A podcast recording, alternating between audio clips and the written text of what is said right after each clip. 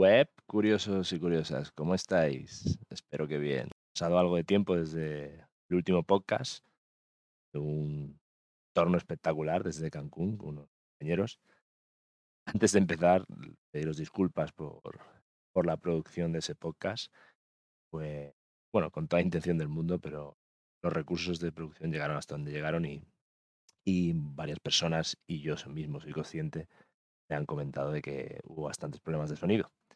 Pero bueno, sí que os pido que si estáis interesados que escuchéis con atención porque se entiende, la mayoría de cosas se entienden y, se pueden decir cosas interesantes. De todas formas, os prometo que para próximas entrevistas de ese estilo, no creo que sea desde sitios tan paradisíacos, pero bueno, para próximas tipo, eh, mejoraremos, mejoraremos los recursos. Estoy mirando algunas cosillas para, para tener micrófonos y, por lo tanto, mejor sonido.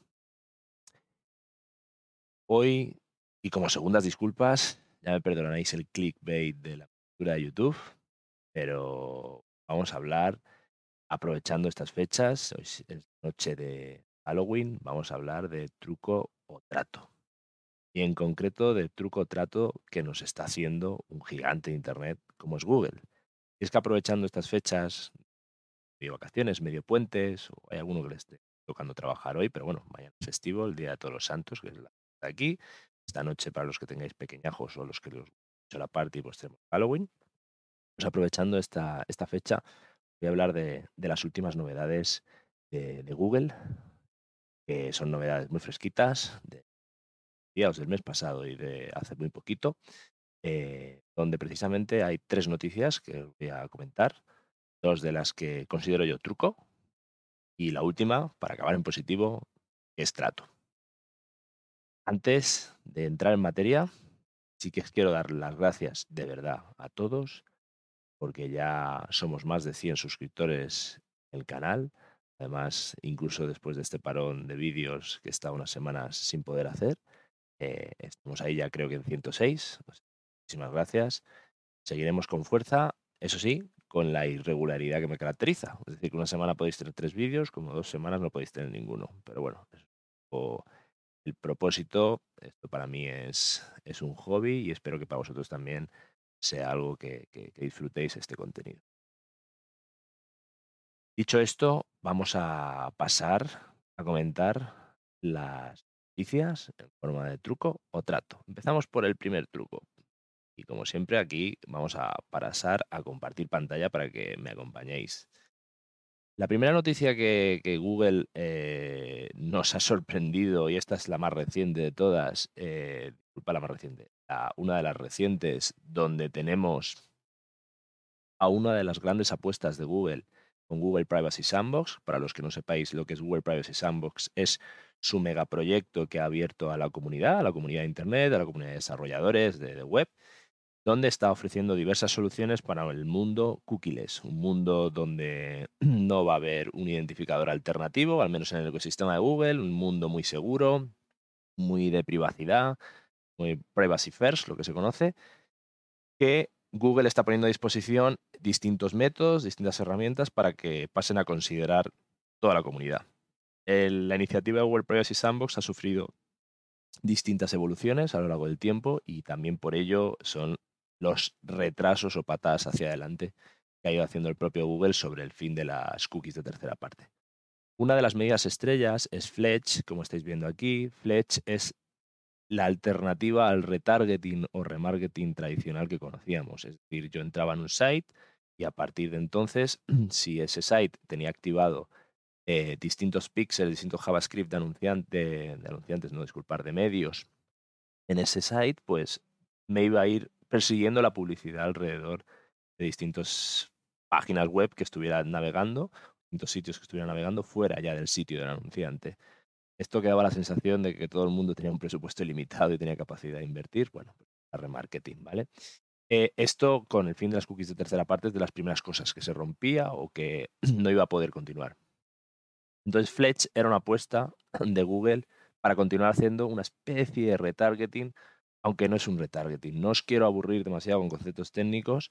Eh, os pondré en el enlace del vídeo el acceso a la documentación del Privacy Sandbox para lo que queráis bucear. Pero básicamente es como una, una puja a ciegas donde el navegador va a dirigir y va a controlar a los anunciantes que quieran hacer remarketing, le va a ofertar dos solicitudes, una vamos a decir real y otra no real, y nunca el anunciante va a saber si está haciendo remarketing a un usuario que ha entrado en su web, ¿vale? Sería algo así como un resumen, es, un truco trato precisamente, ¿vale? Pues precisamente por, por eso que comentamos, de que es una, seguramente una de las soluciones de Privacy Sandbox compleja técnicamente y que no acaba de entenderse muy bien por qué es una solución de remarketing si al final no, no, no estás haciendo un remarketing como tal. Precisamente por eso y por ese truco trato que nos hace Google, eh, la comunidad, lo que es la comunidad ATEC, MarTech, como queráis llamarlo, o sea, al final todas las soluciones que trabajan en tecnología publicitaria, así como anunciantes y medios, no están trabajando muy fuerte en, todo lo que es el entorno de pruebas que ha montado Google sobre esto, sobre Fletch. De hecho, de momento eh, está muy, muy, muy limitadito. ¿Esto quiere decir que van a volver a retrasar la fecha? No lo sé. Todavía es pronto para decirlo. Podemos abrir las apuestas. La fecha me refiero a la fecha de, del fin de las cookies de tercera parte en Chrome. Va a pasar, eso está claro. Y sinceramente, así como la otra vez sí que pensaba que iban a alargar la fecha, no creo que vuelvan a hacerlo. Pero bueno, todo, todo puede pasar, ¿no? Pues esto es Fletch. En cambio, con la otra alternativa que tenemos, que es Google Topics, su apuesta contextual para el Open Web, para el Open Internet en cuanto a anuncios, sí que me consta de que eh, la comunidad sí que está haciendo más pruebas independientemente de que Topics sea una solución, vamos a decir, aceptable, ¿no? Para, desde mi punto de vista, ¿no? Porque para mí es un contextual muy, muy, muy, muy básico, ¿no?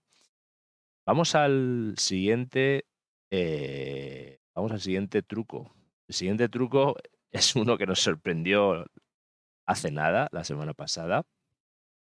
Yo lo, lo vi buceando en Twitter, que es para que uso Twitter, para, para estar un poquito enterado de novedades y actualidad, para que uso.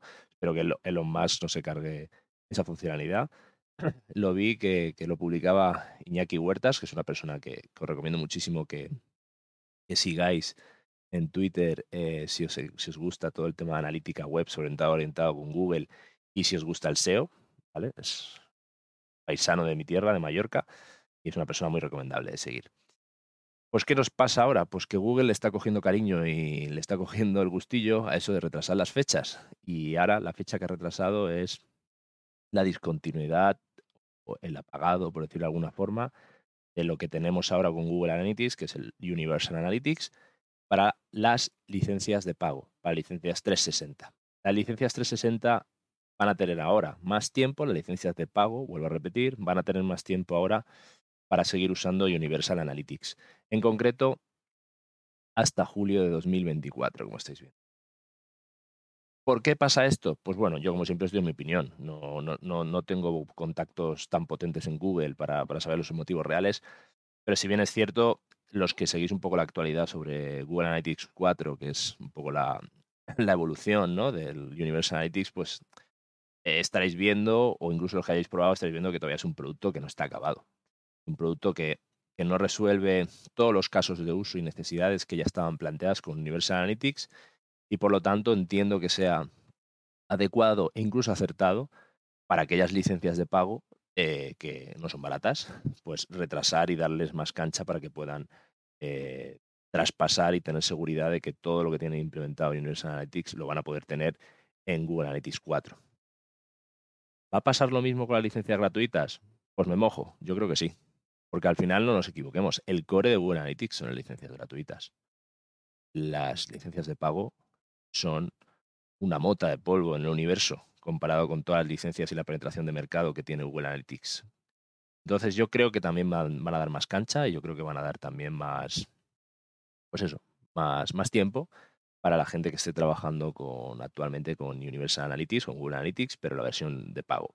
Yo creo que también van a dar, no sé, seguramente el mismo tiempo no, pero seguramente van a alargar.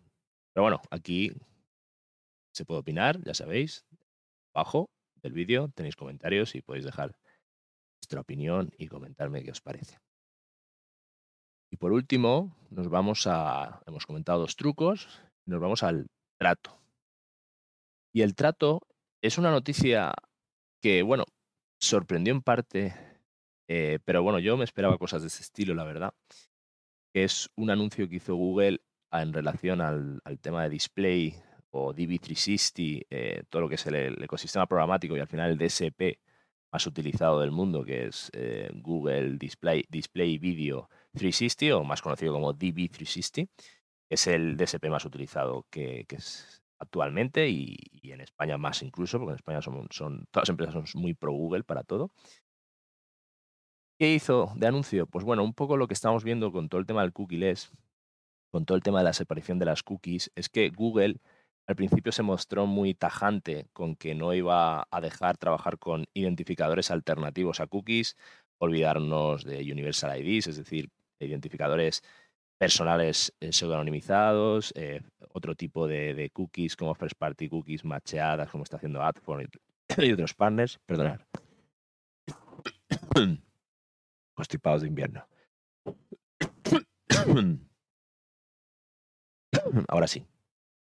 Eh, dejó muy claro que no iba a dejar que no iba a dejar trabajar con identificadores alternativos. Pero lleva un tiempo abriendo un poco la mano, seguramente para evitarse una demanda antimonopolio, pero bueno, eso soy yo que soy muy mal pensado, en ciertos entornos, ¿no? En aquellos entornos programáticos más one-to-one, más de acuerdos directos, es decir, los deals, aquellos acuerdos que teníamos con medios concretos para hacer publicidad programática eh, o para servir publicidad en display. En ese ecosistema, en ese canal, sí que Google se está mostrando abierto para que tanto los medios como el anunciante puedan compartir datos entre ellos con identificadores que, pongan en acuerdo y a disposición.